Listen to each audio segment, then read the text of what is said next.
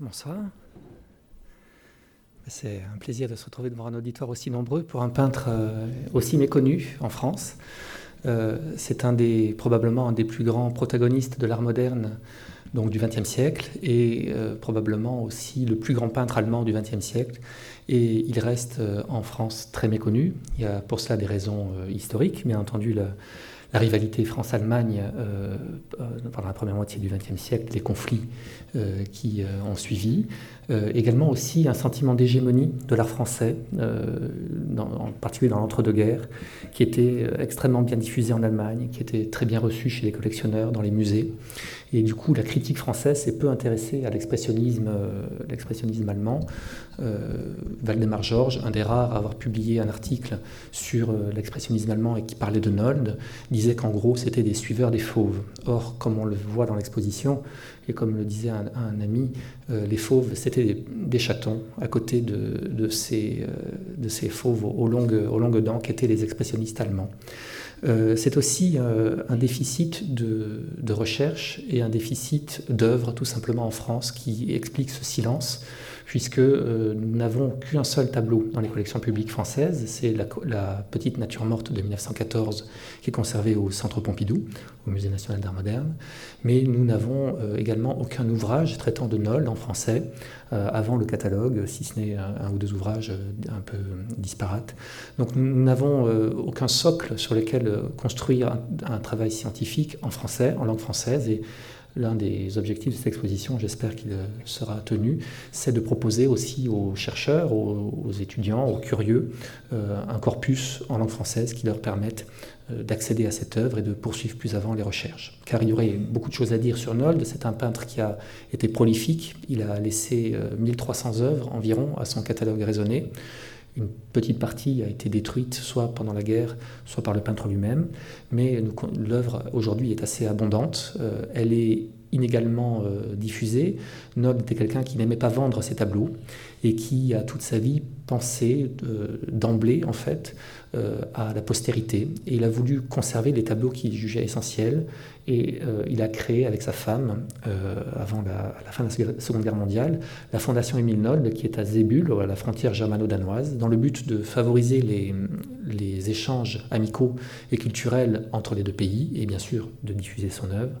Euh, c'est une fondation qui nous a consenti des prêts exceptionnels, puisqu'il y a par exemple le grand polyptyque de la vie du Christ, que l'on verra tout à l'heure, mais en tout une cinquantaine de tableaux les autres sur les 90, les autres provenant de grands musées allemands, euh, anglais, suisses et américains. C'est un artiste qui est très bien connu, comme vous le voyez, dans le monde anglo-saxon, mais qui dans les pays latins reste méconnu, et en particulier dans les pays francophones. Pourtant, c'est euh, probablement, la comparaison peut surprendre, mais c'est probablement euh, l'équivalent de Matisse dans ce monde anglo-saxon. Euh, les deux peintres sont quasiment contemporains, ils sont nés à quelques années d'écart et ils mourront à quelques années d'écart. Tous les deux viennent du Nord. Nold est né à la frontière germano-danoise, Matisse dans, le nord de la, au Cateau-Cambrésis, dans le nord de la France. Tous les deux ont refusé l'abstraction, tous les deux ont porté la couleur à un très gros degré un très haut degré d'intensité, et tous les deux aussi ont été fascinés par le voyage dans les mers du Sud. Peut-être avez-vous avez -vous suivi la conférence de Philippe Lagen la semaine dernière sur ce sujet, dont on reparlera un peu brièvement. Euh, il y a une salle dans un musée au monde où l'on peut voir cette confrontation Nol de Matisse, et vous en avez ici une photo. C'est au Staatsmuseum for Kunst de Copenhague, et l'on peut voir que les deux peintres sont représentés par des tableaux éminemment euh, célèbres et vraiment essentiels. Cette confrontation euh, qui avait déjà eu lieu une, première fois en 1931 à Berlin, à une époque où deux galeries avaient simultanément créé l'une exposition Nol, l'autre une exposition Matisse, et un critique de l'époque avait euh, remarqué cette confrontation et avait perçu ces deux artistes comme finalement les, meilleurs représentants de l'esprit de leur nation. Alors Nold a toujours voulu incarner le génie allemand, euh, ce génie allemand qui reste mal défini, qui reste une sorte de, fantasme après lequel court l'Allemagne depuis le romantisme, en revenant à ses sources, aux sources du gothique en particulier. L'unité allemande, il faut le rappeler, se fait qu'en 1871, et Nold va être celui qui va euh, vouloir faire émerger une école authentiquement, entre guillemets, si on peut dire authentiquement, allemande, face à un art français qui euh, reste hégémonique. Ça n'en fait pas un anti-français, c'est quelqu'un qui aimait, on va le voir, de nombreux peintres français, mais qui n'appréciait pas que des peintres allemands, en quelque sorte, transposent sur le sol allemand des recettes inventées ailleurs, et lui voulait voir émerger quelque chose de spécifique à, à, sa terre natale, et en particulier quelque chose de presque orienté, je dirais, vers le nord, vers la Scandinavie. Alors, c'est un jeune homme qui, euh, que l'on voit ici vers l'âge de, 14 ans. Euh, il est le fils d'une famille de paysans. Il est le quatrième d'une fratrie de cinq. Tous ses frères et sœurs vont euh, connaître un destin paysan, soit se marier, reprendre la ferme des parents, etc. Lui va d'abord suivre l'enseignement à l'école. Il reçoit aussi une éducation religieuse protestante. Il est mauvais élève. il n'aime que les cours de dessin. C'est très classique pour un peintre, mais il faut quand même On sait qu'il revenait par la fenêtre le samedi euh, alors que l'école était fermée pour pouvoir continuer à dessiner. Ses premières expériences de couleur et de, de, dessin, il les réalise soit à l'école, soit euh, avec des matériaux qu'il trouve autour de lui, en particulier le jus de sureau, le jus de betterave, qui explique aussi ce goût peut-être pour la couleur violette qu'on retrouve très fréquemment dans son œuvre. Et euh, en 1914, pardon, à l'âge de 14 ans, alors qu'il a fini son enseignement obligatoire, il regagne à la ferme des parents et là, il, pendant une année quasiment, il, il va se consacrer aux travaux d'élevage. Et on sait que sur une des poutres de la ferme familiale, il a gravé L'élevage est un travail ennuyeux que jamais je ne ferai. Et cette détermination finira par avoir raison de la volonté de son père, et il va obtenir de rentrer en apprentissage, pas de devenir peintre, mais euh, de, commencer un apprentissage de sculpteur sur bois, d'ornemaniste, dans une fabrique de meubles de la petite ville de Flensburg. Donc on est entre la mer du Nord et la mer Baltique en permanence, le terroir de meubles, le Schleswig-Holstein, et nous avons euh, Flensburg qui est sur la côte euh, est, du côté de la mer Baltique.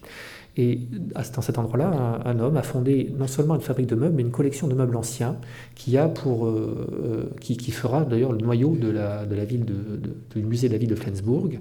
C'est Heinrich Sauermann, on le voit au centre de la photo entouré de ses élèves. C'est un homme assez dur avec lequel Nold n'aura pas beaucoup d'affinité. Mais pour la première fois pour ce fils de paysan, il se trouve immergé dans un milieu où chacun possède un certain talent, en tout cas cultive ce talent et se destine à un métier euh, en relation avec les arts. Euh, Zauermann a, une, je l'ai dit, une collection de meubles anciens. Il en réalise des copies pour les amateurs. Et euh, c'est un des traits aussi euh, caractéristiques de Nold de s'intéresser dès son plus jeune âge aux arts populaires et aussi aux, arts de, de haute époque, essayant par là même de renouer ses racines, soit avec l'histoire, soit avec un terroir. Euh, en particulier, il raconte que ses premières émotions, enfin ses premières, euh, disons, euh, les premières images qui l'ont marqué étaient les figures sculptées sur le bois de la, du lit de l'alcôve des parents, ou encore les figures qui apparaissaient sur les couverts, ou bien encore les motifs des napperons en dentelle, les, images de livres de catéchisme ou de livres d'école. Donc des sources toujours très populaires, et c'est un des traits de, de Noll de s'intéresser aux arts artisanaux et populaires. Alors, cette période d'apprentissage, Nold acquiert une très grande maîtrise aussi du dessin, de l'aquarelle. Vous voyez ici un projet de, meuble euh, qu'il réalise, une armoire dans un style très, très classique de euh, allemand, que ce soit le Biedermeier ou l'art de la Renaissance allemande.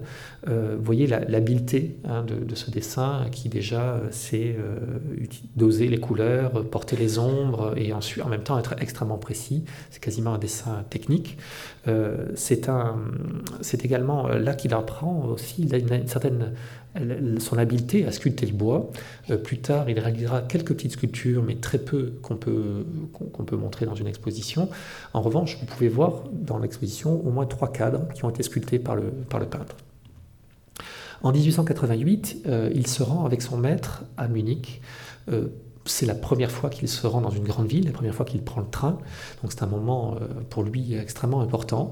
Euh, c'est aussi le moment où il décide de... Il a achevé sa formation auprès de ce maître et il décide de reprendre son indépendance. Il a accumulé un petit pécule qui va lui permettre de vivre pendant quelques semaines à Munich. Et il accompagne son maître car ils vont monter dans une exposition d'art appliqué international le mobilier de la chambre de la Frise du Nord. Donc il y a comme ça des, des, comment dire, des, groupes de meubles qui sont censés représenter des caractères particuliers. Et comme Zauermann est, si connaisseur pour le mobilier antique et le mobilier du Nord, il a été appelé pour euh, créer cet ensemble. Donc Nold l'accompagne, monte la chambre de la frise du Nord et reste à Munich. Et probablement, c'est aussi sa première, son premier contact avec les beaux-arts, puisque euh, cette année-là, à Munich, il y a une grande exposition au Palais des Glaces. Euh, vous envoyez d'ailleurs la couverture derrière moi du, catalogue. Une grande exposition dans une ville qui est la plus dynamique de l'Allemagne en matière culturelle. C'est là que, en 1892, verra le jour la première sécession. Mais nous n'en sommes pas encore là.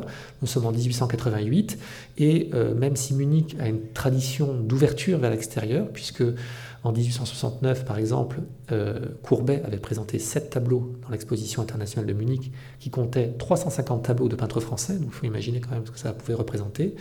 Même dans cette ville très ouverte sur l'art euh, français et l'art international, les débats nationalistes se font jour, et en particulier l'empereur euh, Guillaume II euh, est un fervent défenseur de la peinture allemande, mais d'une peinture euh, académique qui est hostile à toute modernité. Et c'est assez d'ailleurs amusant de voir que cette critique de l'invasion de, de l'Allemagne par les peintres étrangers sera reprise à différentes périodes, et, et, même Nold la reprendra à son compte certaines fois. Alors que Qu'est-ce qu'a pu voir On n'a pas de certitude, mais il, est probable qu'il ait quand même saisi cette occasion de visiter cette exposition. Qu'est-ce qu'il a pu voir? Eh bien, en particulier, un accrochage magnifique de Whistler, le peintre anglais, euh, américain, pardon, euh, qui, euh, qui parmi, lesquels il y a donc 27 œuvres, parmi lesquelles on compte arrangement en gris et noir, le portrait de la mère de l'artiste, un tableau immensément célèbre aujourd'hui, et également Nocturne en noir et or, c'est les feux d'artifice, donc des tableaux importants, des tableaux très moderne pour cette époque-là, en 1888, qui certainement l'ont marqué. Et d'ailleurs, Whistler fait partie des peintres qui reconnaît, comme, qui, reconnaît dans son panthéon très tôt, dès 1900, quand il s'exprime par écrit. Vous avez aussi représenté ici un tableau de Jules Bastien Lepage, qui est un peintre français, élève de Cabanel, qui est mort quelques années plus tôt, il est mort en 1884, et qui a fait une sorte de synthèse entre l'académie et le naturalisme. Euh, ce tableau s'appelle Pauvre Fauvette, et euh, vous avez peut-être pu le voir dans l'exposition Bastien Lepage au musée d'Orsay. C'est peut-être c'est le tableau vedette de cette exposition, celui dont la presse parle le plus. Donc vous voyez que Nold a, commence à avoir des contacts avec un art international, l'art français. À côté de, Bastien Lepage, on compte les tableaux de Millet, qui fait partie aussi des artistes préférés de Nold. Alors après avoir passé quelques semaines à, à, Munich, il se rend, pour les raisons que l'on ignore, à Karlsruhe, où il va recevoir, euh, va s'inscrire à l'Académie euh, des arts appliqués de Karlsruhe, suivre les cours du soir, en même temps qu'il réalise pour une petite firme de meubles des euh, projets de décors, comme on voit ici, des motifs décoratifs, des rinceaux de feuillage. c'est ça qui va être employé pendant quelques années, c'est comme ça qu'il va gagner sa vie. Mais à Karlsruhe, pour la première fois, il reçoit une véritable formation artistique, puisqu'il peut suivre un cours de nu, un cours de perspective, donc les rudiments de ce qui fait normalement l'éducation d'un peintre au XIXe siècle. Euh, il, est ensuite à Berlin de 1890 à 1891. Il, est dans une situation financière très délicate. Il retrouve à nouveau, après avoir vécu l'expédient, un emploi dans une fabrique de meubles importante. Euh, la fabrique Pfeiffe, je crois, quelque chose comme cela. Mais il contracte une tuberculose et il se rend euh, chez ses parents pour se soigner. Et donc ces aquarelles ont été faites à ce moment-là. Euh, vous voyez la ferme familiale, le toit de chaume, les briques, ce c'est l'architecture typique du Schleswig-Holstein, on le verra à plusieurs reprises. Et puis la petite, les canaux qui drainent tout ce, tout ce territoire. Ici c'est la Vidao, mais il y a d'autres rivières qui, qui, sont, qui font qui baigne complètement cette terre qui est gorgée d'eau. Mais en 1892, alors qu'il a repris ses fonctions dans l'usine de meubles de Berlin, il euh, répond à une annonce euh, de recrutement. Le musée de Saint-Gall en Suisse, qui est un musée d'art appliqué, cherche un professeur pour enseigner l'art appliqué aux jeunes gens suisses. Et contre toute attente, Nold, qui se considère comme un paysan mal dégrossi, va être reçu et va passer six années en Suisse, en 1800, de 1892 à 1898. Quand il part en Suisse, on est au début de l'année 92, son père vient de mourir, donc c'est pour lui un éloignement véritable à la fois de son pays natal, qui est un pays extrêmement plat, pour la montagne, un terroir qu'il ne connaît absolument pas, pour un pays étranger, euh, pour une langue différente aussi. C'est quelqu'un qui parle le, danois, qui parle l'allemand, euh, le haut danois, le bas danois, le haut allemand et le bas allemand. Mais il va euh, parler évidemment allemand en Suisse, mais un allemand un peu différent. Alors la première section de l'exposition, tout ce que vous avez vu là n'est pas présenté dans l'exposition, mais la première section, est, nous l'avons appelée la montagne enchantée, et c'est une petite référence à Thomas Mann, c'est un, euh, petit clin d'œil car euh, on le verra, il a, vu Thomas Mann en 1895, on le verra tout à l'heure. Euh, voilà un autoportrait de cette même époque, fait au crayon noir. c'est un jeune homme qui, donc en 1892, 25 ans. Euh, il est euh, assez bien fait de sa personne. En même temps, c'est quelqu'un d'extrêmement renfermé qui n'a pas jusque-là noué de véritable camaraderie, mais euh, à, à, Saint-Gall, il va s'ouvrir un petit peu, il va se faire des amis, en particulier un de ses élèves, Hans Fer, qui va être euh, celui qui va le soutenir dans toutes les étapes difficiles de sa vie, qui publiera même un livre de souvenirs en, après sa mort en 1950, euh, dans les années 50, et également euh, constater qu'il peut connaître quelques succès féminins, alors que jusque-là, c'était quelqu'un d'extrêmement renfermé, qui n'avait probablement pas eu de liaison féminine. En dehors de son activité d'enseignant, où il à nouveau multiplie les projets de meubles, les projets de décors, d'ornements, etc. Euh, il réalise des vues du paysage qui l'entoure, en particulier cette place de Saint-Gall qui est faite à l'aquarelle, dans un style qui, vous le voyez, pourrait s'apparenter euh, à celui des voyageurs du Grand Tour qui euh, passaient volontiers dans les, lacs des quatre cantons, qui faisaient des haltes en Suisse pour prendre les eaux et qui peignaient dans un style relativement convenu. C'est celui que pratique Nold à cette époque-là, qui est très précis, mais qui n'a rien de révolutionnaire. En revanche, il va pour euh, des amis, pour, euh, créer de petites aquarelles qu'il leur envoie comme des cartes postales, dans lesquelles il, euh, personnifie les montagnes des Alpes qui l'entourent, il en fait, il les transforme en géants tout en respectant la silhouette approximative des montagnes, et il s'inspire pour leur donner une personnalité de leur nom. vous avez en haut par exemple la Jungfrau qui est à gauche, qui est, donc la jeune femme, et vous avez au centre le moine, Monk, et Liger, la vieille dame, qui est à, l'angle. Et vous voyez que ces personnages euh, sont d'une échelle évidemment disproportionnée. Les, petits alpinistes euh, qui sont à leurs pieds euh, ne pèsent pas lourd, et souvent, même parfois les montagnes les regardent d'un air un petit peu ironique. Nold est fasciné par les montagnes, il va entreprendre plusieurs ascensions très périlleuses, celle du Mont Rose, celle du Cervin en particulier. Voilà le Cervin qui sourit das euh, Matterhorn Lächelt. Euh, vous avez aussi euh, Finsterhorn das Böse, le, méchant Finsterhorn. il entreprend plusieurs ascensions qu'il raconte d'ailleurs dans un recueil de, lettres volontiers à ses amis. et c'est d'une certaine façon pour Noll une, manière de renouer le contact avec une terre, de l'arpenter, de la dépeindre, et aussi en euh, utilisant le nom des montagnes pour leur donner une personnalité, de puiser dans ce qui est de plus ancien, c'est-à-dire la toponymie, ce qui ramène aux, premières occupations du sol par euh, les, premières populations. Là, vous avez l'Ortler qui rêve, et vous avez encore le roi des Alpes ici, euh, ou encore la Cima la Palla, par exemple, ici en haut. Alors, ces petites aquarelles, il voit qu'elles ont un grand succès parmi ses amis. Il a l'idée de les faire éditer en carte postale. Et c'est une, alors là, c'est un triomphe. En quelques semaines, il va amasser une somme considérable, 25 000 francs suisses. Il n'a jamais été à la tête d'une pareille fortune. Et euh, on est en 1895-1896.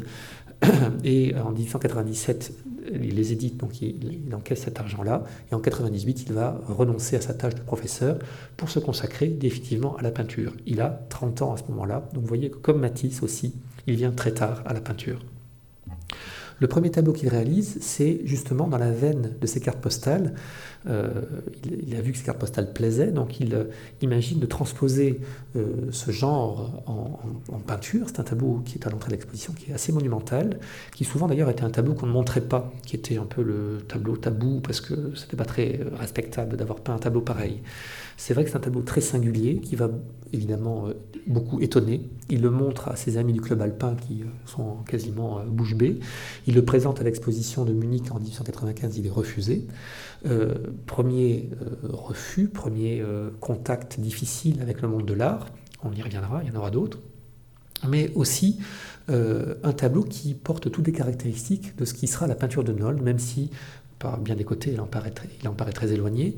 D'abord le sujet, une assemblée de trolls qui est au coucher du soleil, qui trinque autour d'une table. Euh, c'est un motif qu'il emprunte à Ibsen. Euh, vous connaissez certainement Per Gunt, dans la pièce dans laquelle le héros va euh, épouser la fille du roi des trolls. Donc tout de suite, l'ouverture vers l'univers scandinave, qui est très important. On sait qu'en 1895, il se rend à Munich pour assister à une représentation d'une pièce d'Ibsen qui s'appelle Le Canard Sauvage d'Evil Dunton. Et c'est pour ça que je vous disais, je parlais de Thomas Mann. Il se trouve que c'est une représentation très confidentielle en fait, et que Thomas Mann joue le rôle euh, titre de la pièce, euh, enfin le rôle principal de la pièce, euh, celui de Verle. Donc on voit aussi que malgré son éloignement en Suisse, malgré ses origines paysannes, malgré d'ailleurs dans son autobiographie la rusticité qu'il revendique et le peu de culture qu'il dit avoir, c'est quelqu'un qui très précisément, et, je, moi je n'ai pas spécialiste d'Ibsen, je me suis renseigné auprès d'un spécialiste qui est à Berlin, qui m'a confirmé que c'est une représentation euh, quasi confidentielle, c'est absolument pas la création de la pièce. Donc il est euh, en pointe, il sait où se passent les choses novatrices, et en tout cas, on voit qu'en 95, il est à la fois attiré par les pièces d'Ibsen et aussi par les euh, comme les sujets fantastiques, comme celui des trolls. Autre caractéristique de l'art de Noll, la couleur qui est déjà euh, très poussée avec cet euh, univers orange, jaune, orangé, rouge et, un peu ténébriste. Euh, la monumentalité des figures qui est un trait particularité avec le, le, goût pour le gros plan en, euh, en particulier, et euh, également euh, le goût pour le grotesque. Ça, c'est quelque chose de particulier à Noll aussi. ça le distingue de, tous les artistes de sa génération.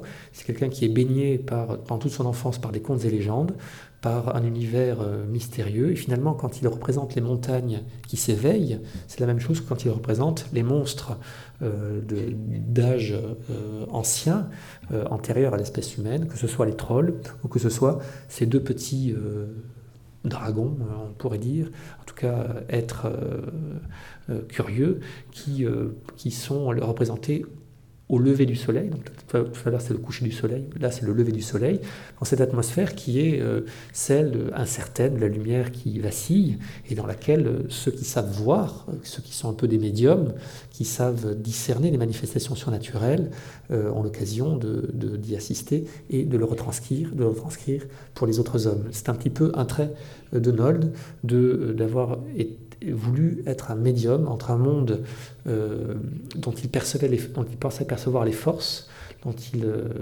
dans lequel il se plongeait parfois. On sait qu'il pouvait rester des heures et des heures euh, couché dans le sable devant la mer du Nord pour sentir en quelque sorte l'esprit le, de, la nature, de cette terre, l'infiltrer, mais qu'il est aussi ce monde un peu merveilleux qui est celui de, des légendes du Nord.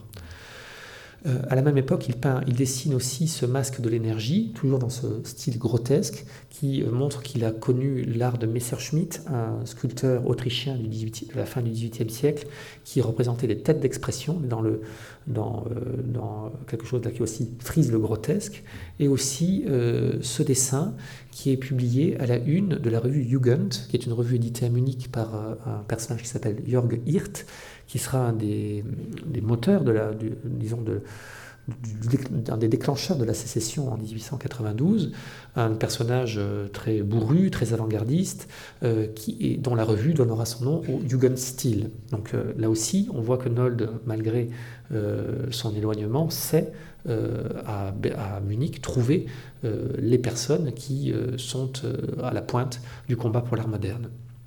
Alors libéré de... Alors, pardon, excusez-moi.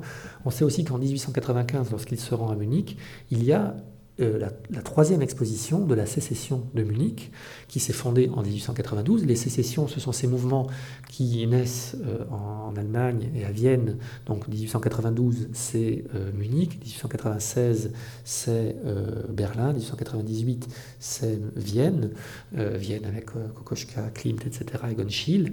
Mais en Allemagne, c'est les peintres Liebermann, Corinne, que vous avez peut-être vu au musée d'Orsay il y a quelques mois, qui sont des peintres qui veulent veulent transposer en Allemagne l'art impressionniste et qui sont largement ouverts à l'art français. Et vous voyez ici un tableau de Manet qui s'appelle Le vieux musicien, qui est aujourd'hui à la Washington Gallery, à la Galerie nationale de Washington, et que, qui était présenté précisément l'été 1895, au moment où Nold euh, voit la pièce de, Ibsen et va voir l'éditeur Jörg Hirt pour euh, la revue Jugend. Donc on peut supposer, étant donné qu'il se destine de plus en plus vers la carrière de peintre, qu'il a vu cette exposition, qu'il a vu ce tableau, qui est un tableau singulier pour Manet, euh, et une certaine brutalité des figures, une certaine euh, monumentalité aussi de ces figures, qu'on peut retrouver dans certains tableaux de Nold. pas les, géants de la montagne qu'on a vu tout à l'heure, mais peut-être le forgeron qu'on verra un petit peu plus tard. Euh, donc 98, libéré de, l'enseignement à Saint-Gall, il se destine véritablement à la carrière de peintre, donc il, essaye d'entrer dans une académie. Il se présente à celle de, Léo, de Franz von Stuck, qui est un des fondateurs de la, sécession. Il est refusé.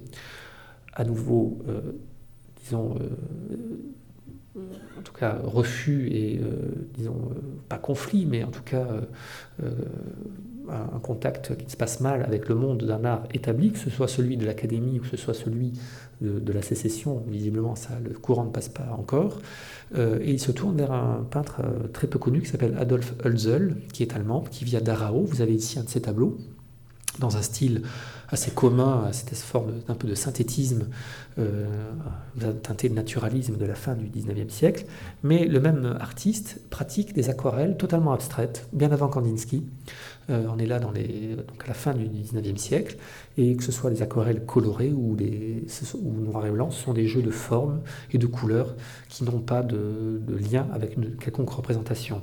Et Nold fera ce, dessin qu'il dédicace à mon maître Hölzel, où l'on voit qu'il réinvestit complètement le vocabulaire de l'ornement, du Jugendstil. On retrouve un petit peu le, ces, sortes de rinceaux euh, floraux euh, qui font la caractéristique du Jugendstil, mais que euh, tout cela se termine par une sorte d'être un peu monstrueux, une sorte d'esprit qui, qui apparaît en haut de la composition. Donc là aussi, on voit comment il pervertit finalement les codes de l'ornement et de, du Jugendstil pour affirmer quelque chose qui lui appartient.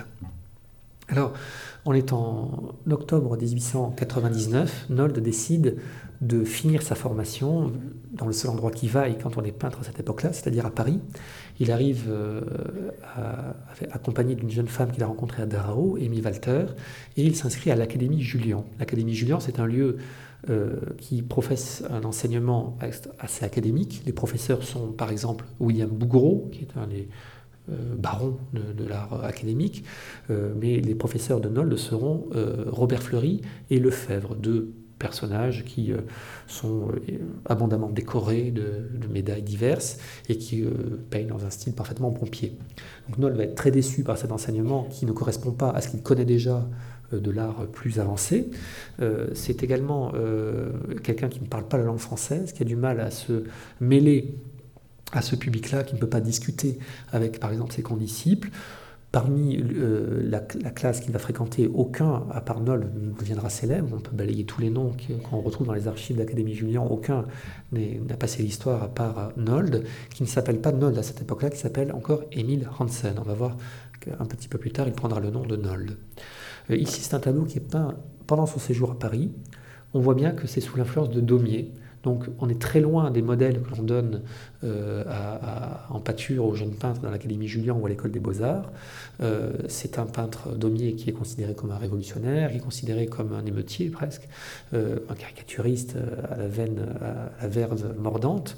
et il n'est pas étonnant de voir que Nold s'intéresse à cette forme de brutalité de l'art de Daumier, en particulier dans cette scène religieuse qui est le Christ guérissant les malades. Alors, déçu par l'enseignement qu'il reçoit, il se tourne vers, euh, vers le Louvre, comme tous les peintres de sa génération, Matisse y compris, puisqu'il avait copié, vous savez, l'arrêt de Chardin pendant de longues semaines. Euh, Noll va se tourner vers Titien, vers Rembrandt. Il copie en particulier ce tableau de Titien, qui est l'allégorie dite d'Alphonse d'Avalos, mais il va aussi euh, copier, le, le tableau est perdu, le souper à Emmaüs de Rembrandt. Euh, il se rend également euh, euh, au, musée du Luxembourg, qui est consacré à la peinture, moderne. Il y voit les personnages les plus éminents de cette époque-là, en particulier le tableau de Puvis de Chavannes, Pauvre pêcheur, qui est aujourd'hui au musée d'Orsay. Il, raconte dans sa, dans sa mémoire qu'il est extrêmement, qu'il n'est absolument pas impressionné par ce tableau, qu'il est très, étranger à son monde, cette espèce de religiosité un petit peu euh, comment dire, euh, misérabiliste, c'est quelque chose qui lui est tout à fait étranger. Et puis il voit aussi quelqu'un qui est très célèbre en ce temps-là, qui aujourd'hui est assez oublié, qui est Albert Bénard, euh, qui est célèbre parce qu'il est très audacieux. vous voyez que sur ce nu, il y a des ombres qui sont un peu colorées et c'est déjà suffisant pour le classer parmi les peintres les plus modernes. Donc Nold a, l'opportunité à Paris de se faire une, opinion précise euh, de l'art euh, français et de ce qu'il y a de plus, euh, à ses yeux, intéressant, et en particulier à l'occasion de l'exposition qui se tient dans ce bâtiment, l'exposition universelle en 1900. Noll va pouvoir voir au Petit Palais une rétrospective de 900 ans d'art français, et puis la centenale et la décennale, qui fait le bilan des dernières tendances artistiques. Euh, Noll ne retient pas grand-chose de cette visite-là, en tout cas il n'en dit pas grand-chose dans sa mémoire. Visiblement il n'a pas vu le tableau de Cézanne, les deux tableaux de Cézanne qui étaient présentés, puisqu'il n'en parle pas. Il n'a pas vu non plus Gauguin, il y avait un tableau. Et euh, pendant ce séjour à Paris, il ne voit pas non plus l'œuvre de Van Gogh, qu'il aurait pu voir chez Ambroise Vollard, puisque un, grand critique d'art allemand, qui fera d'ailleurs le, publiera le premier ouvrage sur, euh, sur Van Gogh en 1914, Meilleur Graphe, signalera qu'en 1900, on voyait chez Vollard des, euh, des, Van Gogh qui étaient vendus pour une bouchée de pain. Donc, déçu par euh, ce, séjour à Paris, il rentre seul, d'ailleurs pas en compagnie d'Amy Walter, euh, il rentre dans son pays natal, et là il va se tourner vers le nord à nouveau, probablement d'ailleurs parce que la section des peintres danois à l'exposition universelle avait été très remarquée, contrairement d'ailleurs à la section allemande qui avait été très critiquée. Euh, Enold va se rendre pendant presque une année euh, en Scandinavie. Alors vous voyez euh, une carte, c'est important de situer tous ces tous ces noms. Euh, vous voyez le nom de Nold qui apparaît, le nom de Zébul. Nold, c'est au départ un petit hameau qui est euh, dans le territoire allemand. Vous voyez aussi deux lignes qui séparent la péninsule scandinave euh, vous avez, danoise. Vous avez à la une, île, une, ligne avec des pointillés, puis une ligne avec un point, un trait, un point, un point. la ligne qui est au, nord est celle qui est, que, que Nold connaît, c'est la frontière quand Nold est né, en 1867. Le chasse du Nord est allemand à ce moment-là, c'est une conséquence de la guerre des duchés. Et, euh, par contre, en 1920, après le traité de Versailles, suite à un référendum, le chasse du Nord devient danois et la frontière va passer tout près de là où vit Nold et il va se retrouver sans l'avoir choisi danois, on en reparlera tout à l'heure. Vous voyez aussi la petite ville de Flensburg sur la mer du Nord et tous les noms qui sont, euh, qui sont mentionnés sont des, des lieux où Nold est passé ou a résidé.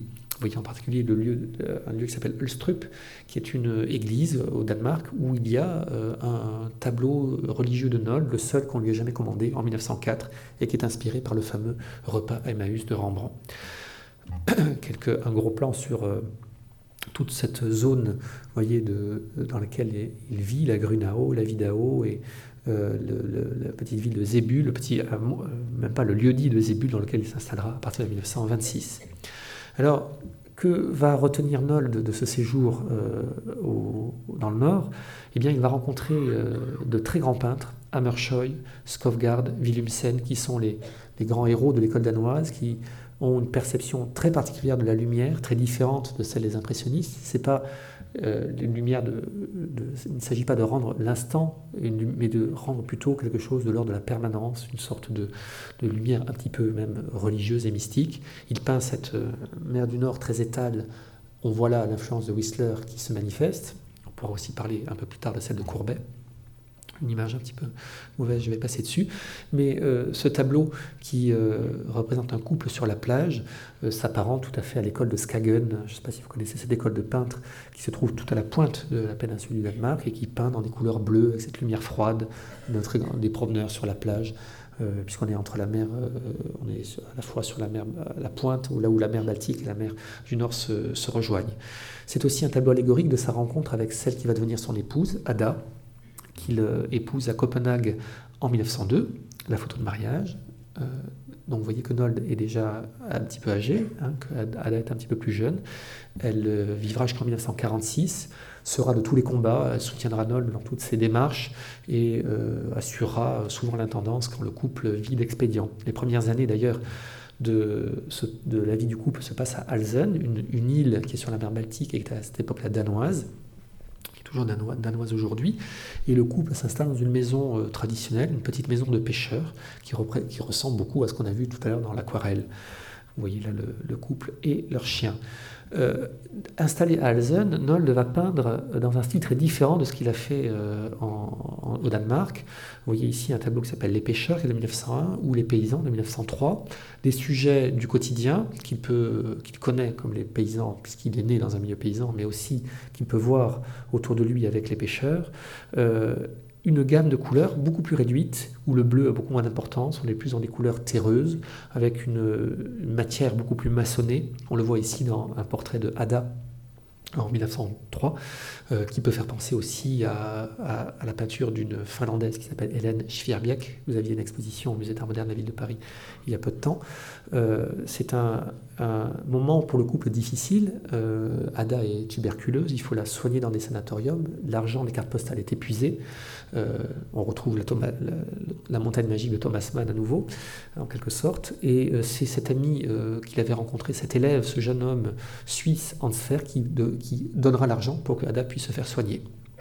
Donc, un peintre qui hésite entre plusieurs écoles, il a vu l'art français, il est là, on le voit dans un naturalisme euh, qui est très en vigueur, très répandu dans toute l'Europe à cette époque-là, euh, euh, l'école du Nord, mais il y a un changement radical qui intervient en 1904, et vous avez un portrait de 1904 de Ada à nouveau, mais qui, qui n'a rien à voir avec le précédent. Et ce changement radical, c'est probablement la rencontre avec l'œuvre de Van Gogh. Il y a eu deux occasions pour Nold de, rencontrer cette œuvre. En 1901 à Berlin à la Sécession, où il y avait sept tableaux qui étaient exposés, à Munich en 1903. Et il faut dire que Van Gogh, à cette époque-là, est bien plus célèbre en Allemagne qu'en France. Euh, les très nombreux collectionneurs allemands achètent des tableaux de Van Gogh, des collectionneurs qui plus tard vont acheter la peinture de Nold. Et je vous l'ai dit, euh, un critique parmi les plus éminents, Meyer Graf, s'intéresse euh, à ce peintre, publiera un ouvrage qui lui est consacré, et également les écrits, les, lettres de, Van Gogh à son frère Théo seront publiées, traduites en allemand très tôt en Allemagne. Donc Nold euh, rencontre cette œuvre probablement tôt, euh, avant beaucoup d'autres, euh, en particulier avant les, peintres du Brücke, dont on reparlera tout à l'heure. Et il est transporté par l'usage de la couleur qui est, propre à Van Gogh, par cette touche très libre, très spontanée. c'est une influence qui sera à la fois, qui combattra pour pour préserver son, identité, mais qui sera très profonde et on verra que beaucoup plus tard, à 50 ans, 60 ans, il y a des motifs de Van Gogh qui reviennent, qui sont assimilés et qui le retraitent à ce moment-là. Alors justement, voilà un tableau qui est aussi un portrait de Ada qui s'appelle Le printemps dans la chambre, qui date de 1905 et qui est euh, une des premières grandes réussites de Nold. Et, ce tableau, c'est le premier tableau qu'il vend à un vrai amateur d'art qui est Karl Ernst Osthaus, que vous avez en photo ici. C'est un personnage qui n'est pas connu en France, mais c'est un des grands monsieur de l'art moderne en Allemagne, puisqu'il est le fondateur du musée Folkwang, qui à cette époque-là est dans la petite ville de Halle et euh, et qui ensuite va se de, pardon, la ville de Hagen, qui ensuite va se transférer après la mort de, de Osthaus à Essen, où il est aujourd'hui. Et c'est euh, le premier musée d'art moderne avant le, MoMA à New York, c'est-à-dire un musée consacré uniquement à l'art du XXe siècle. Euh, Osthaus va collectionner euh, les, les, maîtres français. Il sera aussi le collectionneur de Matisse en Allemagne. Et c'est lui euh, et, c'est par l'intermédiaire de Matisse que Osthaus se rend en contact avec Choukin, le collectionneur russe, celui qui avait commandé la fameuse danse à Matisse. Donc euh, vous voyez que l'Allemagne est traversée, hein, euh, est au centre de l'Europe, et bien des peintres qui, passent en Allemagne à ce moment-là, par exemple Kupka, arrivent en France tout armés, sans avoir aucun retard par rapport aux avant-gardes françaises. Autre tableau de cette époque, l'hôte des vacances, Gast. Et puis surtout, Jour de moisson, Ernst Tag, qui est un tableau de 1906, 1904, pardon, dans, dans, lequel on sent véritablement l'influence de Van Gogh à plein. il y a un tableau de Van Gogh qui est au Stedelijk Museum qui s'appelle Les Bêcheurs, où on a deux paysans qui bêchent la terre, qui sont dans cette composition un peu en, profondeur, comme ça, en perspective, dans une, gamme de bleu, euh, aussi bien le ciel que les pantalons. Euh, Nold reprend probablement ce tableau, qui lui-même est un tableau qui fait référence à Millet. Donc on retrouve, et ça certainement ça a dû toucher Nold, il retrouve à travers Van Gogh la référence à Millet. Et ce tableau est le premier à être accepté à la sécession de Berlin. On est en 1906, donc la sécession est, une devenue une institution, c'est le, le seul lieu où l'art moderne est visible en dehors de quelques galeries, et en particulier il y a une galerie célèbre qui est la galerie Paul Cassirer à, Berlin. Paul Cassirer est membre du jury de la sécession et c'est lui qui va imposer Nold contre l'avis du jury.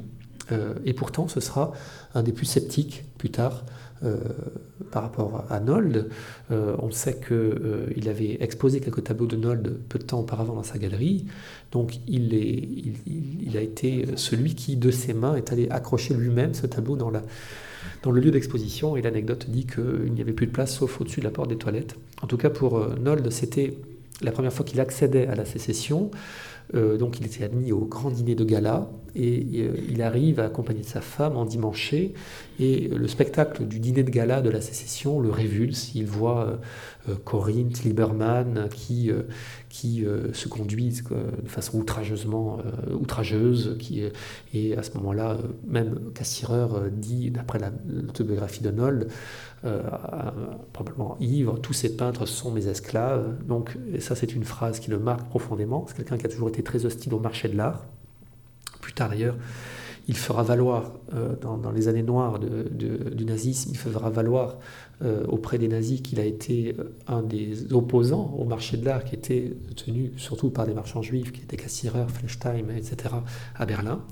donc ça, c'est pas un épisode glorieux de la vie de Noll, on, va aussi en reparler.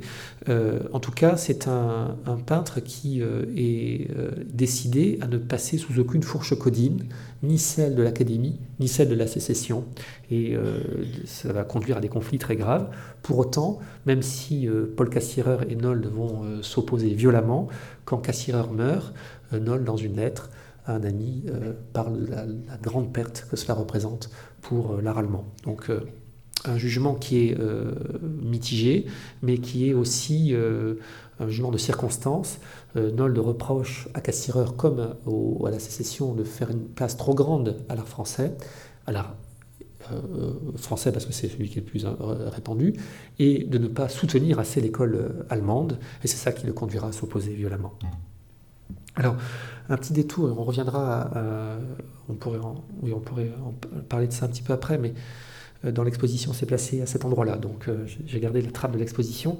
C'est un petit cabinet graphique. Je ne parlerai pas ce soir des gravures, qui est un monde en soi. Noël est un très grand graveur euh, qui a, de 1905 à 1926, réalisé une œuvre gravée sur cuivre, sur bois, abondante, qui fait partie probablement des, des plus belles réussites du XXe siècle dans, cet exercice. Mais je voulais parler de ces aquarelles qui sont réalisées en 1908, un tout petit peu plus tard.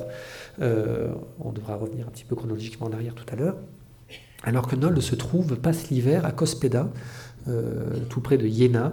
Euh, il fait un froid euh, très dense, très, intense, et Nold peint en plein air. Il n'est pas satisfait de ce qu'il produit avec l'huile, donc il revient à l'aquarelle qu'il avait délaissée depuis les années suisses, et il peint quelques paysages, et s'aperçoit au bout d'un moment que la neige est venue recouvrir ses feuilles, et que la neige a fait fondre les couleurs et créer ces silhouettes fantomatiques euh, qui l'émerveille.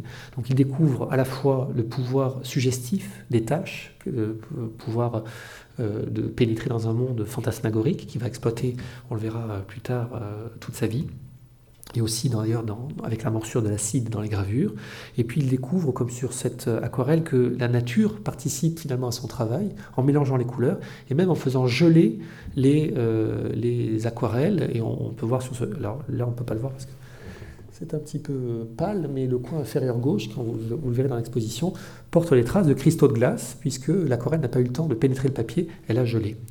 On trouve également des scènes d'intérieur avec ce flou qu'il découvre à ce moment-là, euh, très rapidement brossé, cette couleur violette qui revient sans cesse et qui est celle donc du jus de sureau de son enfance, avec des, scènes qui représentent les mineurs, les mineurs des mines de charbon euh, environnantes.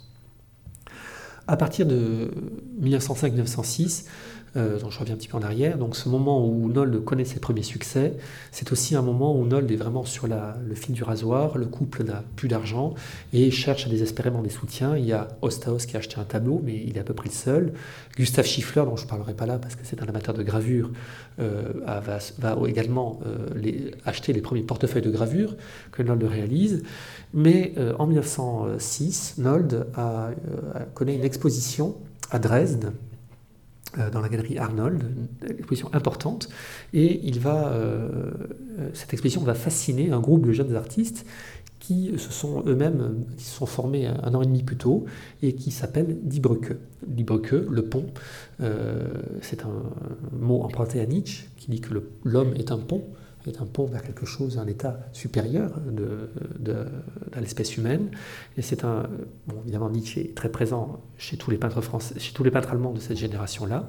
Et euh, c'est Schmidt-Rottluff qui euh, écrit à Nold pour l'inviter à rejoindre le groupe.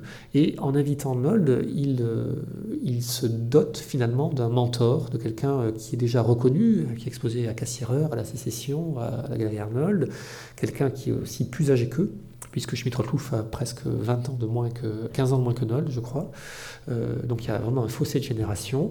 Nold hésite, euh, mais là c'est un autoportrait pardon, de Schmidt-Rottluff qui est réalisé à Alzen alors qu'il il va travailler avec Nold en 1906. Mais c'est Ada qui va le pousser à adhérer à ce mouvement. Nold est un homme solitaire qui aime assez peu finalement les groupes et euh, elle va le pousser à adhérer en lui disant qu'on ne peut pas faire la fine bouche quand on est dans la situation désespérée dans laquelle ils sont à ce moment-là. Donc, Nold euh, travaille avec euh, Schmidt-Rottluff. Vous voyez ici un portrait du peintre Schmidt-Rottluff par Nold. On est toujours dans cette fascination pour une, couleur complètement euh, échevelée en quelque sorte. Les, peintres du Brucker ont découvert, Nold, ont découvert pardon, Van Gogh un petit peu après Nold, en 1905 aussi à l'occasion d'une exposition à Dresde. Et avec eux, eh bien, il va aller très très loin dans la débauche de couleurs, dans, euh, alors bon, petit clin d'œil avec des représentations de ponts, de ponts dans les marais euh, de, environnant les, paysages, dans, les paysages du Schleswig. On reconnaît aussi dans ce pont dans les marais, au fond, les, cette petite ligne de, maisons avec le toit de chaume et de, les murs de briques rouges, à peine perceptibles. Euh, un goût pour le plein air qui est manifesté euh, évidemment chez Noll qui adore le contact avec la nature, mais aussi par les peintres du Bruque qui ont formé une sorte de colonie d'artistes à la campagne. C'était très fréquent à cette époque-là. Il y en avait d'autres, en particulier euh, la, colonie de, de, de Westerwede, de où il y avait Rilke et Clara Westhoff, etc. on, a, on a donc plusieurs colonies comme ça qui travaillent en plein air. C'est la même chose qui se passe aussi en France, à Pont-Aven c'est un phénomène tout à fait européen.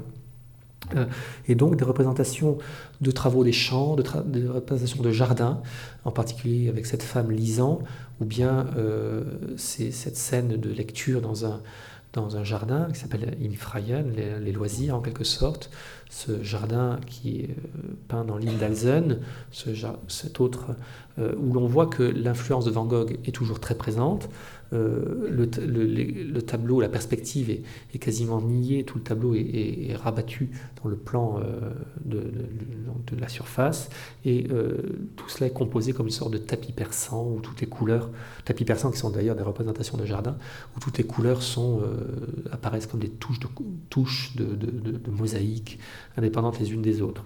On voit aussi que dans ce genre de peinture, la forme disparaît, parce que la couleur euh, transcende toutes les formes, casse euh, ce qui pourrait être un dessin, euh, et, que les motifs sont à peine reconnaissables. C'est un un petit peu plus tardif, de 1909, où Noll va jusqu'où on peut aller, probablement, c'est, je crois, un des chefs-d'œuvre de cette période. Les enfants qui dansent sauvagement, c'est le titre, on, l'a traduit par danse endiablée, mais le titre allemand, c'est Enfants dansant sauvagement. Euh, où l'on voit que Nold est, saisi comme ça d'une sorte de, vitalisme. C'est une période où Ada est malade, il y a peut-être aussi cette volonté de représenter la, vitalité de la jeunesse. Eux n'auront jamais d'enfants, mais c'est un motif très fréquent que vous trouverez dans l'exposition, dans les gravures, les rondes d'enfants, qui est emprunté à Arnold Böcklin, le grand peintre suisse-allemand, euh, très célèbre en son temps, qui avait aussi représenté comme ça des rondes euh, d'enfants. Au moment où il rentre dans le groupe d'Ibruke, Nold va euh, réaliser ce tableau qui est très curieux, qui s'appelle Freigeist, Esprit libre, euh, et c'est tout un programme, puisqu'il se représente droit comme un i au centre de la composition, vêtu d'une longue robe.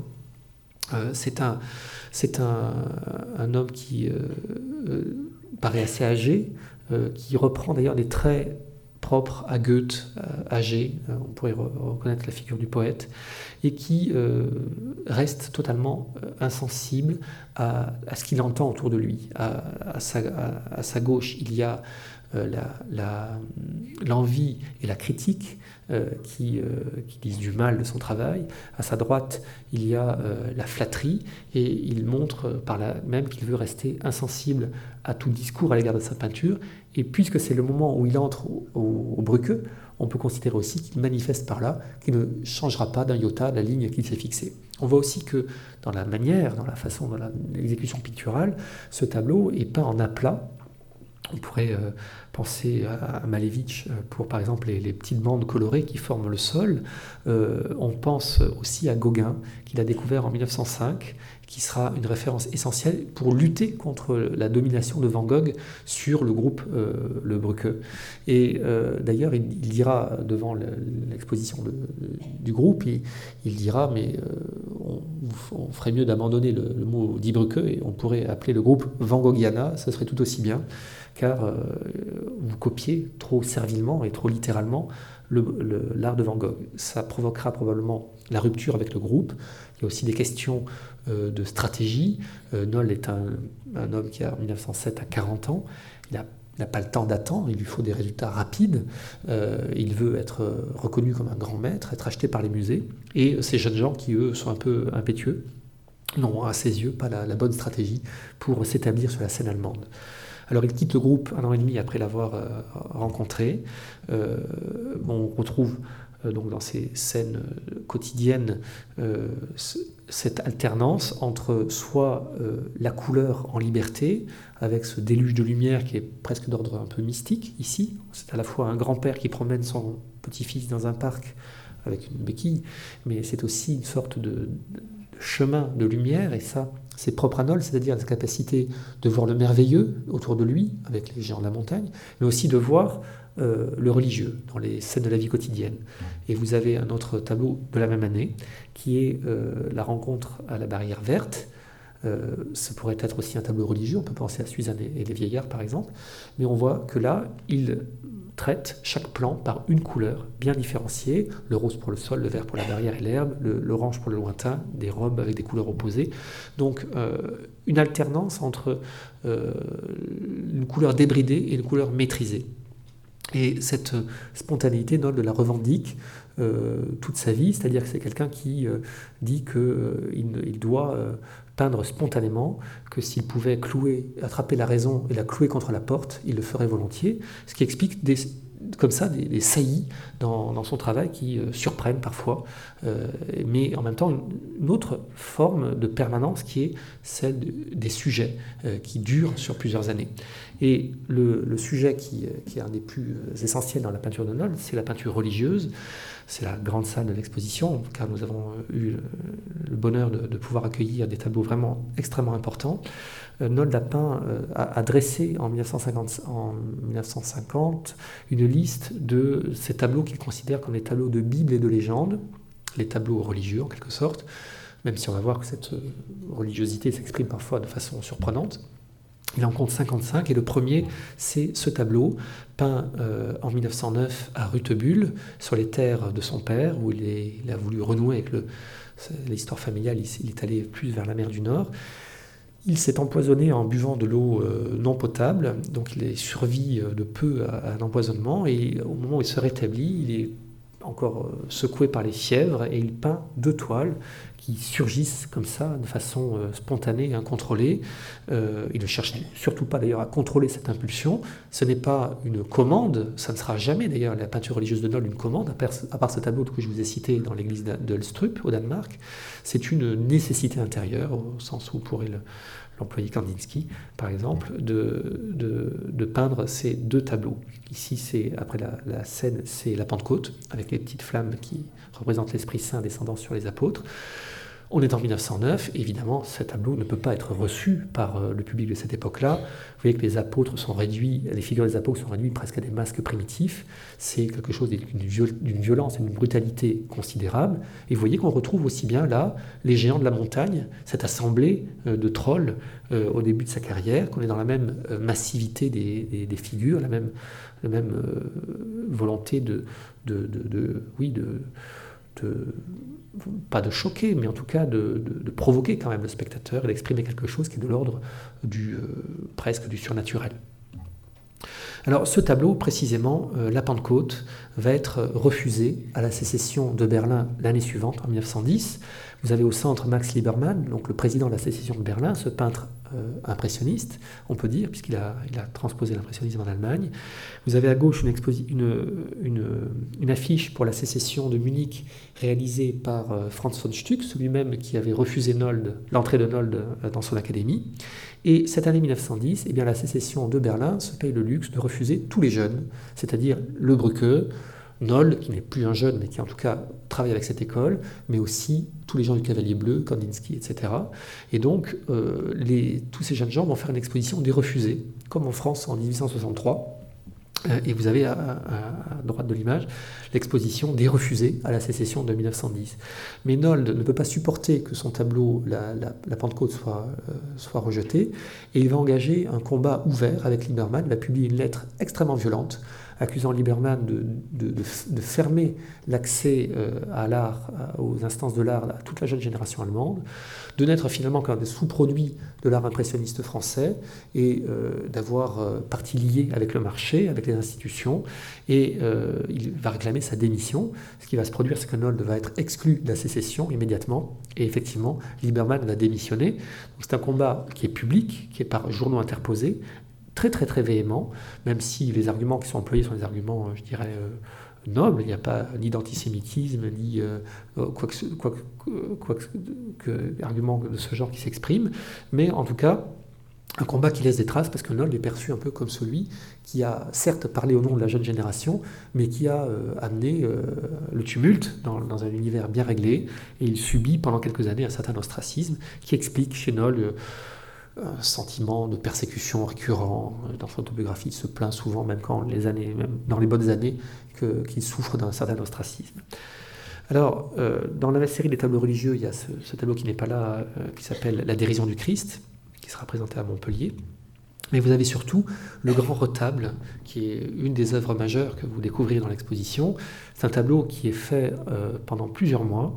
Les premiers tableaux qui sont réalisés, c'est l'adoration des mages qui est en bas à gauche, où les mages apparaissent comme des paysans russes, avec des petites toques, des barbes longues et, euh, une sorte de paysanne qui se tient les reins. Euh, vous avez aussi le petit blondinet euh, ici, qui est le, Christ parmi les, parmi les docteurs à l'âge de 12 ans, et au-dessous, le baiser de Judas, un tableau presque illisible qui vous montre encore ces sautes, ces saillies entre des tableaux où la couleur est, étalée très librement, et euh, au contraire des tableaux où chaque, zone est bien cloisonnée. Nold laisse ces trois tableaux de côté, il les reprend plusieurs mois plus tard à Berlin, on est là pendant l'hiver 1900. 1911, euh, et euh, il a l'idée euh, d'assembler ces, ces, tableaux, de les combiner entre eux, et tout à coup, il a l'idée d'une grand, grande composition qui serait inspirée des modèles des, retables médiévaux.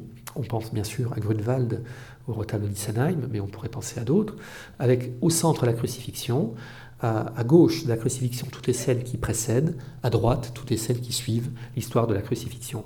Donc à ce moment-là, il compose le tableau central, la nativité en haut à gauche, et puis sur la partie droite, euh, les femmes au tombeau, la résurrection en dessous, en haut à droite l'ascension, et en bas à gauche l'incrédulité de Thomas. C'est un, tableau qui est spectaculaire, puisque la composition fait plus de 6 mètres une fois réunie. Donc une frontalité très grande, une volonté d'exprimer la douleur, le bonheur, avec des moyens qui sont ceux de la couleur. Vous voyez que la nativité, c'est une ce n'est pas presque une scène religieuse, c'est une nativité, c'est une, naissance dans un, dans un couple. Euh, et ce bonheur est parfaitement rendu par les expressions, mais aussi les couleurs qui sont choisies, le bleu, le rose, euh, un jaune particulier. Et au contraire, quand il s'agit d'exprimer la douleur, le Christ est peint avec un jaune verdâtre. Nold dit d'ailleurs qu'il y a des jaunes pour toutes les émotions, et on retrouve ce jaune dans ce, tableau qui est un des chefs-d'œuvre de, de, l'art religieux, qui est euh, la mise au tombeau, où euh, on peut comprendre en quoi Nold est expressionniste, puisque par des moyens totalement antinaturalistes, c'est ni les couleurs euh, fidèles à la réalité, ni même les formes ne sont pas fidèles. Toutes les, expressions sont très caricaturales, mais par ces moyens très euh, simples et très directs, il parvient à rendre euh, la sensation de la douleur, la sensation euh, de la perte, euh, la, gravité du moment, et avec des moyens d'une extrême économie. Comme on peut voir, par exemple, les deux silhouettes bleues sont peintes dans une sorte de jus très, très fluide et, contraste avec la figure du Christ qui, apparaît tenue dans les bras. Alors, le, tableau de la vie du Christ va être là aussi totalement incompris en son temps. Karl Ernst Osthaus va essayer de le, faire accepter dans une exposition d'art religieux à Bruxelles en 1912. C'est un refus. Dans une exposition d'avant-garde à Cologne, qui s'appelle le Sonderbund en 1912, même refus. La pression des autorités religieuses y est pour quelque chose. Et finalement, Nold va le laisser chez Osthaus en dépôt. Et Osthaus l'exposera pendant plusieurs années, jusqu'à ce que les nazis viennent le prendre en 1937, comme on le verra tout à l'heure. Alors, autre tableau religieux, sujet euh, euh, convenu, Adam et Ève, le paradis perdu. Euh, je crois qu'il n'y a pas un autre peintre que Nold qui soit capable de traiter ce sujet de cette façon-là, avec ce sens du grotesque, ce sens, cette frontalité. On n'a aucune distance entre le, il n'y a plus de distance entre le spectateur et les figures. On est au contact direct de, ces figures très, très massives. On retrouve toujours ces gens de la montagne d'une certaine façon.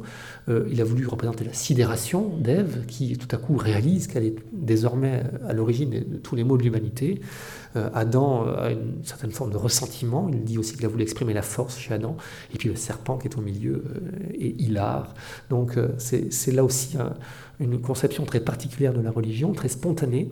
Euh, n'oublions pas qu'il est fils de paysan, qu'il a une éducation protestante, il n'y a pas d'intercesseur en quelque sorte, et euh, lui euh, peut voir dans, la vie autour de lui des, des scènes qu'il qui, qui, qui, voit religieuses, mais qui sont simplement des scènes de la vie quotidienne, et il représente toutes choses de façon égale, même si c'est insupportable pour l'Église à l'époque. Autre euh, acception très particulière du sentiment religieux. Il représente le Christ jeune, euh, vous voyez, avec des cheveux longs, entouré de jolies femmes, c'est le Christ à Béthanie. Euh, il représente aussi des scènes tirées de l'Ancien Testament qui revisitent l'orientalisme, comme d'ailleurs Baptiste revisite l'orientalisme avec le Maroc. Nold le fait avec l'Ancien Testament, nu et eunuque, où euh, le Seigneur, avec son harem derrière lui, et même un tableau d'un érotisme totalement débridé, qui est Saint Siméon et les femmes. Euh, c'est vrai que pour l'art religieux, ça surprend un petit peu. On peut concevoir que le, public de son époque ait été un peu surpris. Euh, on a ici euh, ce, très beau tableau qui s'appelle euh, Si vous ne redevenez comme des enfants, en empruntant un verset à Matthieu, donc à la fois les évangiles, mais aussi l'Ancien Testament, tout est représenté. si vous ne redevenez comme des enfants, vous ne pourrez pas entendre ma parole. C'est un, vers qui est rarement représenté. et puis surtout la pécheresse, un très beau tableau de 1926, où s'exprime au contraire la mansuétude, la douceur, le Christ relève la pécheresse, euh, et il voyait aussi ce profil d'homme en noir très marqué, et Nold euh, dira, j'ai voulu représenter le Christ et les apôtres comme des juifs, puisqu'ils étaient des juifs, et, comme il est euh, le produit de son époque, et comme il est malheureusement inféodé à toutes les théories raciales qui sont en vigueur aussi bien en France qu'en Allemagne, il dit ce qui est assez comique finalement. Et comme c'était des hommes certainement très euh, vigoureux, j'ai voulu représenter les caractères de leur race de façon très affirmée. Alors évidemment, euh, il dit aussi, euh, je ne voulais surtout pas en faire un arien, un blond, ce qui n'était en aucune façon. Donc vous voyez que même quand il est face à la religion, il décide de sa propre initiative, de, d'exprimer quelque chose qui lui appartient et qui rompe avec les codes en vigueur. Évidemment, ça lui sera très reproché. Alors en 1910, il y a ce combat. Euh, vous avez vu qu'on s'est un peu affranchi de la chronologie ici, parce qu'il y a des cycles chez Noll qui durent sur plusieurs décennies. On le retrouvera aussi avec la mer. Il y a aussi des périodes qui sont très brèves, et en particulier les Nuits de Berlin. C'est un, moment, euh, on l'a appelé Nuit de Berlin, lui n'a pas nommé cette période. On est pendant l'hiver 1910-1911.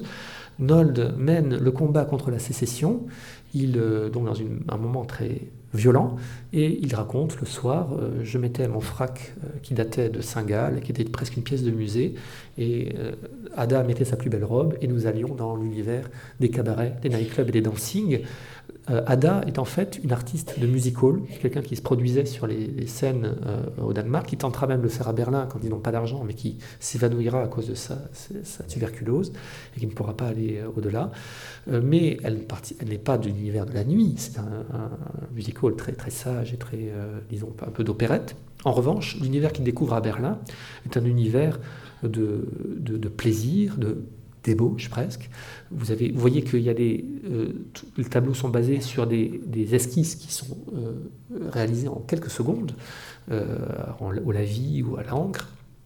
Les tableaux sont ensuite peints de façon très vigoureuse dans l'atelier, et Nold va peindre une société à la recherche de plaisir, des hommes d'affaires qui entretiennent des femmes, des demi-mondaines, des, des, scènes de cabaret avec, où l'on fume des gros cigares, où on porte le monocle en particulier, euh, des jeunes femmes avec des robes très audacieuses, euh, tout ça peint dans une sorte de, spontanéité. Ici, on voit même la préparation blanche de la toile qui reste à nu, et vous le verrez dans l'exposition mais aussi avec euh, cette force de la caricature, ce tableau qu'il appelle Les Slovènes, qui est un couple de Slovènes qu'il voit dans un de ses cabarets, où euh, il représente euh, le personnage féminin presque comme une guenon, avec cet œil exorbité. Donc là aussi, il est très mordant, dans, quelque chose où il rejoint Daumier, dont on a déjà parlé mais aussi ces, espèces de, personnages presque fantomatiques, pâles, noctambules, qui tiennent finalement en, vie par le miracle de l'atmosphère, de la fête, de la lumière électrique qui euh, blanchit et intensifie toute décarnation. Alors, euh, voilà, encore ce, tableau très saisissant de ce couple euh, dans l'univers de Berlin nocturne. Et c'est une période qui s'achève à, à, la fin de l'hiver 1911. Nold ne reviendra plus sur ce thème. En revanche, il y a un thème qui lui tient beaucoup à cœur et qu'il a pu voir dans, ses cabarets, mais qu'il a vu aussi ailleurs, c'est la danse. On a déjà vu la danse d'enfants endiablés. Et ce tableau est très différent de celui du couple qui dansait tout à l'heure, dans une danse plus mondaine.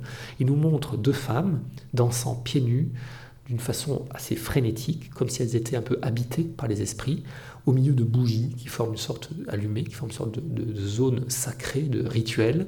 Et Nold est fasciné par un personnage de ce temps-là qui est Marie Wigman, la grande danseuse, qui justement dansait pieds nus et voulait exalter euh, le corps euh, dans, sa danse. Alors il représente euh, cette scène de, danse. Vous avez vu également les enfants qui dansent sauvagement, mais il y a un autre tableau qui n'est pas là et qui est la danse autour du veau d'or où on a cette même trépidation, finalement cette volonté d'être en contact avec des forces telluriques et primitives. Alors le primitif, c'est, je vais passer un peu vite parce que peut-être avez-vous vu Philippe Dagen la semaine dernière qui a traité ce sujet-là. Euh, ici, ce sont des photos de l'exposition universelle de 1900 où Nold peut voir le pavillon du Congo, le pavillon du Dahomey, le pavillon de Côte d'Ivoire, où sont présentés des masques qui aujourd'hui sont au musée, ou des fétiches qui sont aujourd'hui au musée du Quai Branly comme Picasso. C'est peut-être là qu'il a les premiers contacts avec euh, euh, l'art africain, l'art primitif. Et à partir de 1911, il va se rendre au musée für Völkerkunde, le musée ethnographique de, Berlin, et euh, trouver là des motifs qu'il emprunte à toutes les civilisations. Vous avez ici une poupée Kachina, qui est accolée à un fétiche en forme de chat africain là deux statuettes africaines, ici deux poupées Kachina à nouveau avec une sorte de tapir, de tamanoir qui vient d'Amérique du Sud, et enfin ce tableau magnifique qui malheureusement n'est pas dans l'exposition mais qui sera présenté à Orsay vois l'exposition sur les masques, vous avez une tête réduite, des masques de carnaval allemand et également quelque chose qui est probablement un, masque de théâtre de Bornéo. Donc vous voyez, euh, il prend les choses comme elles, il les voit pour leur richesse de forme, pour leur capacité expressive. Ce qui l'intéresse dans cet art-là, c'est qu'il est, il, pense qu'on euh, est au plus près des racines d'une civilisation et que cette expression est la moins euh, finalement déflorée, la moins travestie. Et finalement, c'est ce qu'il souhaite lui incarner pour l'Allemagne, c'est-à-dire une proximité avec des racines très profondes. Et donc, il va se rendre. Alors, je passe un petit peu vite parce que euh, vous avez peut-être vu ça la semaine dernière, grâce à une expédition médicale, l'expédition Kultsleber, jusqu'en Papouasie-Nouvelle-Guinée, traversant la Sibérie, où il voit ces Russes transis de froid et couverts de police, traversant la Chine, le, Japon, la Corée, etc., jusqu'à arriver, euh, donc là, ça c'est nos Russes grelottants, jusqu'à arriver dans les mers du Sud. Et là, il peint euh, les paysages du mer du Sud émerveillés. Vous avez ce tableau qui est peint véritablement là-bas, contrairement aux précédents qui ont été peints à son retour. Celui-ci aussi est peint sur place le soleil des tropiques, ou encore Nosalik, une, une anse des îles Bismarck, sont des colonies allemandes, comme vous le savez, à cette époque-là. Et Nold va, euh, autant il a, on a pu voir qu'il pouvait être très euh, dur avec ses contemporains, les gens qui étaient autour de lui, autant euh, quand il peignait les masques et les, artefacts de ces populations extra-européennes, c'était des, lignes très modernes, et même, on pourrait dire aujourd'hui contemporaines encore, autant quand il va peindre euh, quand il va réaliser des aquarelles, il fait des véritables portraits individualisés de, tous les gens qu'il rencontre. Euh, ce ne sont pas euh, des nègres, des papous, c'est des personnages bien, particuliers qu'on peut reconnaître. Dans l'exposition, vous verrez par exemple Tully, qui était son, guide dans, ces îles, des hommes très ornés avec des tatouages ou des ornements de fleurs. Euh, des colliers, etc. Ces aquarelles d'ailleurs lui permettront de rembourser son voyage à son retour en les vendant à l'office des colonies allemands.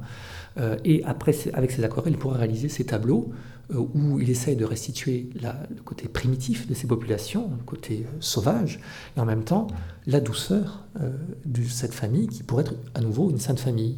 la même que celle qui était dans la nativité du retable de 1911 voilà, encore ce sentiment familial qui est quelque chose euh, que Nold traque finalement chez l'être humain. Il sait montrer euh, les humains dans ce qu'ils ont de plus grotesque, mais aussi dans ce qu'ils ont de plus beau, qu'il s'agisse de paysans du Schleswig, de, des, noctambules de Berlin ou des Papouasies ou des, Papous de Nouvelle-Guinée. Il euh, rapporte ces, statuettes qui sont présentées dans l'exposition et il convainc même Ostaos d'acheter une collection qui allait être vendue à l'étranger d'art Malangan et Ouli euh, et vous voyez qu'au musée d'Ostaos, les tableaux de Nol sont présentés avec des fétiches de ces, euh, populations-là euh, sur le même plan. Et ça, c'est une des grandes volontés de Nol, c'est-à-dire de mettre sur le même plan les arts populaires, les arts primitifs et l'art et, sa peinture. Alors, de retour, le retour dans sa patrie est, difficile puisque la guerre a, éclaté et euh, il, euh, il, vit à ce moment-là à Utenwarf, une maison qui est entourée d'eau, euh, 9 mois sur 12, comme avait d'ailleurs omis de le signaler le vendeur de la maison à Nold.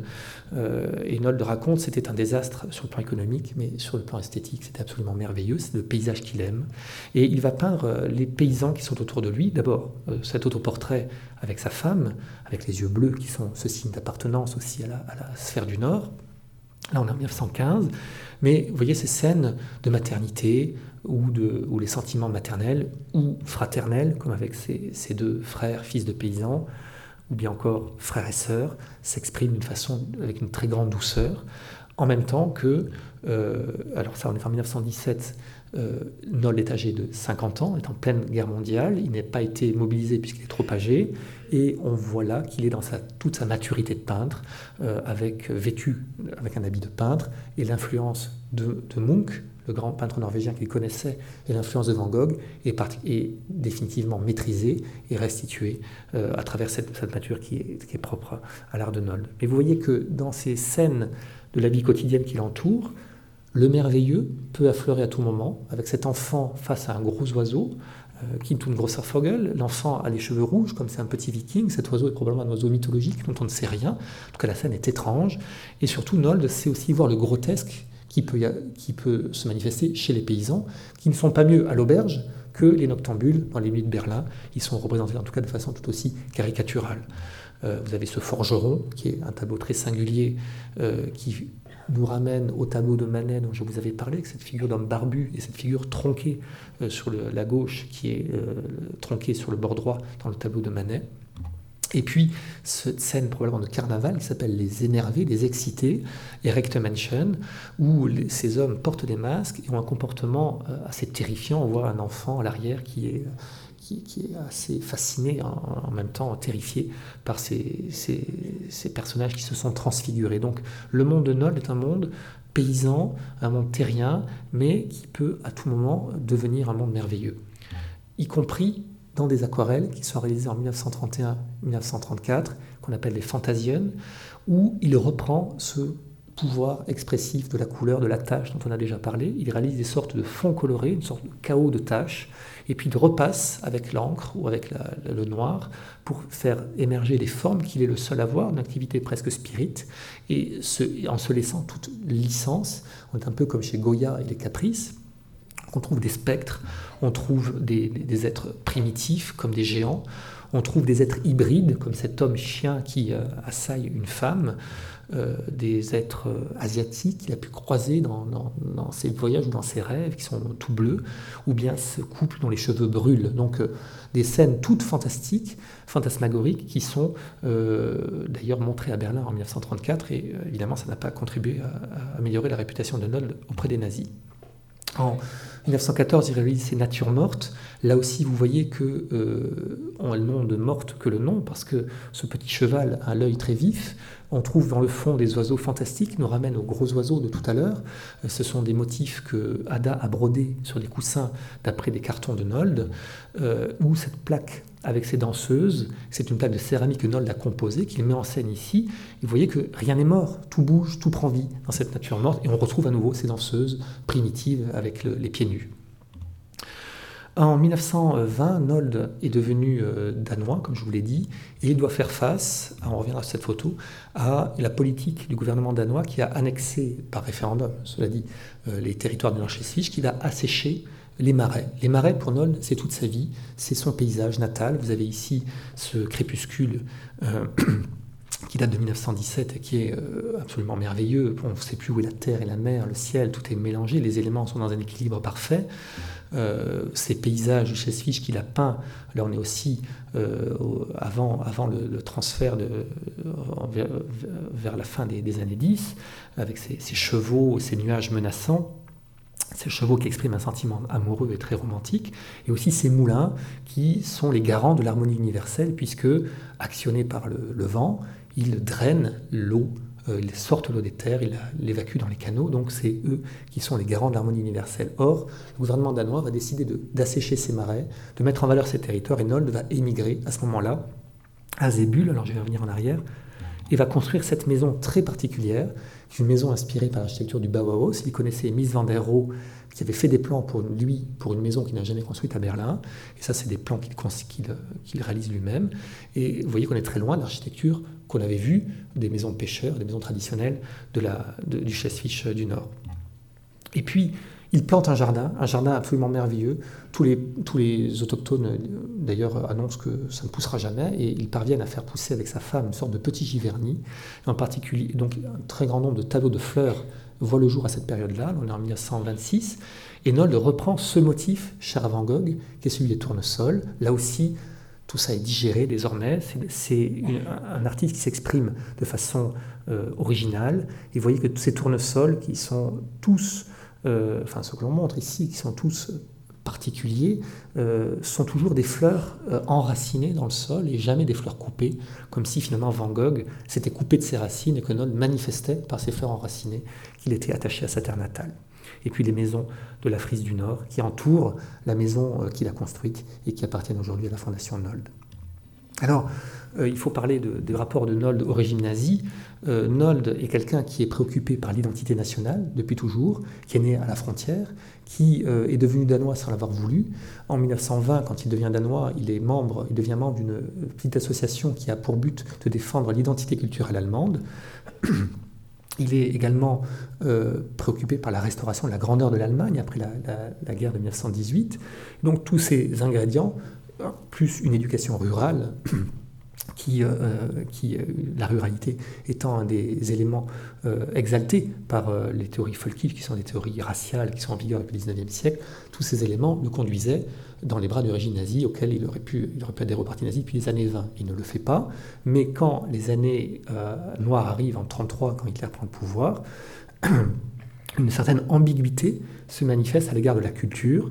Euh, une, branche du parti nazi euh, euh, souhaite comment dire, promouvoir l'art expressionniste allemand comme l'incarnation de l'homme moderne et du nouvel homme allemand. Au contraire, une, autre aile beaucoup plus réactionnaire encore, voit dans cet art-là de l'art uniquement dégénéré. Et pendant les deux premières années du régime, les nazis cultivent cette ambiguïté. Noll est devenu un grand personnage de l'art, comme d'autres peintres. Il est invité dans des réceptions. Il comprend, il est honoré que le régime euh, finalement lui, accepte ce statut qu'il a obtenu péniblement de peintre national.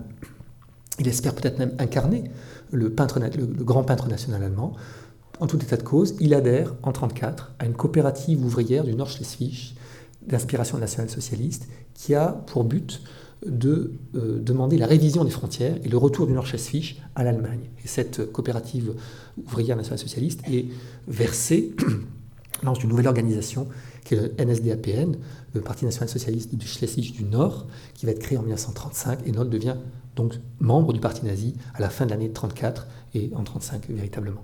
Donc on est là dans, un cas de figure où euh, finalement Noll est témoin d'un certain opportunisme, euh, il essaye de préserver sa, situation, il est en même temps euh, persuadé aussi de partager avec les nazis les, grands idéaux de restauration de la grandeur de l'Allemagne, mais il n'a pas compris que déjà en 1934, la page est tournée et Hitler, en décembre 1934, tranche en faveur d'un art éternel inspiré par la Grèce antique et il renvoie dos à dos les deux branches du parti nazi. Et euh, à partir de ce moment-là, les peintres modernes sont des peintres parias.